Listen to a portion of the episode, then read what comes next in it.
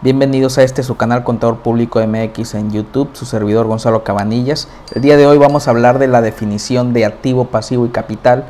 Por supuesto tenemos que referirnos al estado de situación financiera.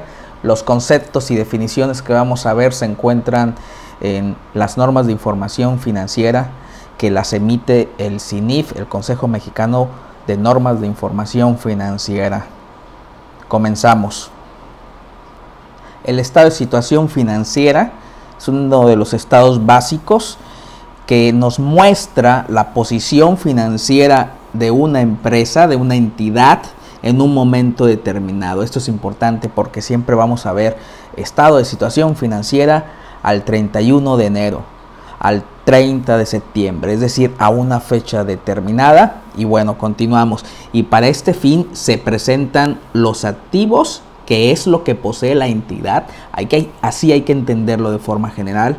Los pasivos, que son las deudas de la entidad, es decir, lo que debe, y la diferencia entre ambos, ¿sí? es decir, activos menos pasivos, que es el capital contable de la entidad.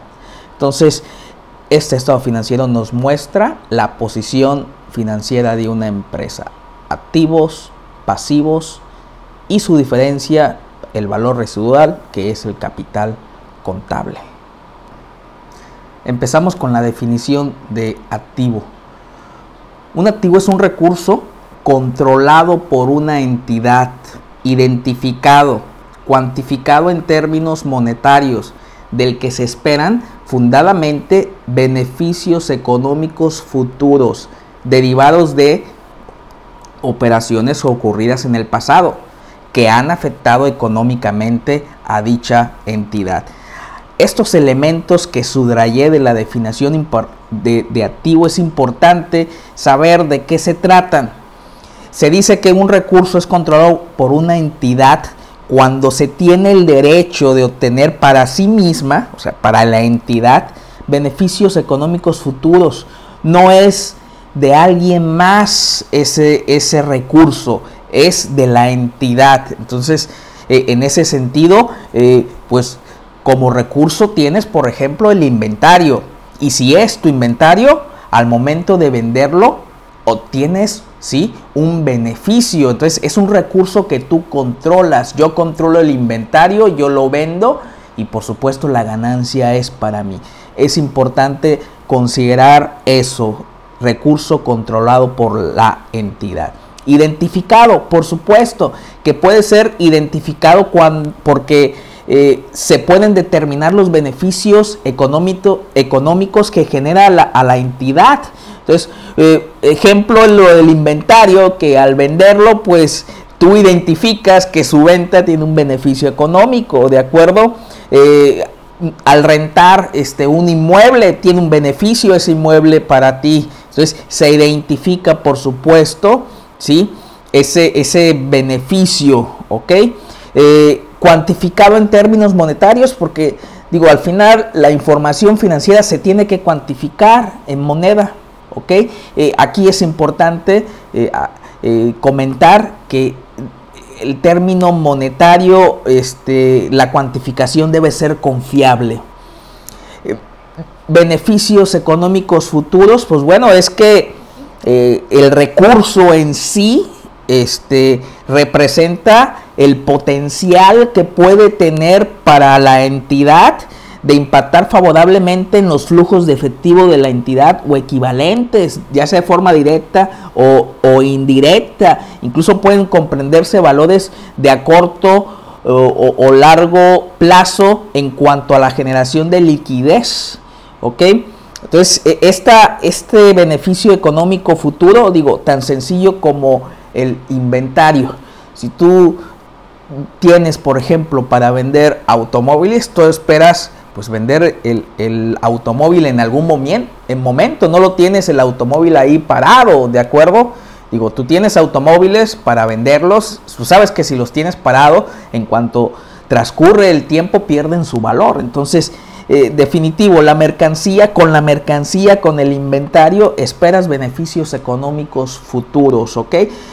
Y, bueno, para quitar tal vez la plática de la plática del inventario, por ejemplo, ¿qué tal un local? El local en donde eh, se encuentra tu mercancía, tu almacén, por ejemplo. Oye, ¿qué esperas tú de ese almacén? ¿Cuál es el beneficio? Bueno, el beneficio que está sosteniendo el tener el almacén es que estás salvaguardando tu mercancía y el hecho de tenerla guardado implica que puedes en algún momento estar atendiendo a tus clientes porque esa mercancía se está moviendo, ¿no? Entonces hay que tenerla guardada en algún lugar. Por eso se tiene un beneficio económico, pensando en algo diferente a mercancía o inventario. Y, el último término a considerar es eh, derivado de operaciones ocurridas en el pasado. Y, y bueno, lo que pasa es que todo activo se debe de reconocer como consecuencia de operaciones que han ocurrido en el pasado. Entonces, eh, digo, aquellas que se esperan que ocurran en el futuro no se deben de reconocer como un activo porque no han afectado todavía económicamente a la entidad. Digo, yo espero vender mucho en el futuro, ¿verdad? Pero pues mientras no lo venda no me afecta la entidad. ¿De acuerdo? Espero que con esto quede claro lo que es la definición de activo. Pasamos a la definición de pasivo. Y bueno, un pasivo es una obligación presente de una entidad identificada, cuantificada en términos monetarios, que representa una probable disminución de recursos económicos derivada de operaciones ocurridas en el pasado que han afectado económicamente a dicha entidad estos elementos del pasivo es importante que usted los tenga en cuenta. porque una obligación? porque un pasivo es una obligación presente? Porque es una exigencia económica, ya sea asumida eh, por contrato o por una ley que la entidad identifica en el momento actual. Hay que recordar que el estado financiero eh, de situación financiera eh, se muestra a una fecha determinada. Entonces, por eso comentamos que la obligación es presente a la fecha del estado de situación financiera. Entonces, eh, una obligación presente siempre implica la existencia, ¿sí? A, esa fecha de que se tiene este, alguna deuda con un proveedor, con un acreedor, con un banco, ¿de acuerdo?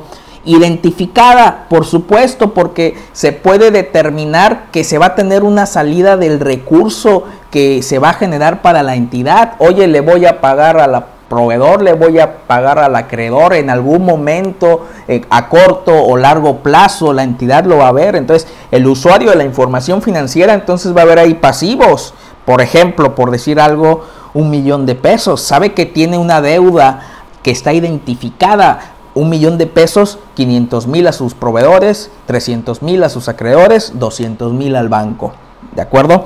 Cuantificada, por supuesto, en términos monetarios, de nuevo, eh, tiene que ser, por supuesto, confiable esa cifra. Eh, los estados financieros se deben de cuantificar en términos monetarios. Eh, es, es, algo que debe de tener lógica de hoy en adelante para nosotros los contadores probable disminución de recursos económicos porque hay una certeza razonable de que habrá una salida de recursos. Es lo que comentábamos hace rato, de que, oye, es una obligación presente y, el usuario la información financiera, ver ahí eh, eh, sus pasivos, yo les comentaba, un millón de pesos.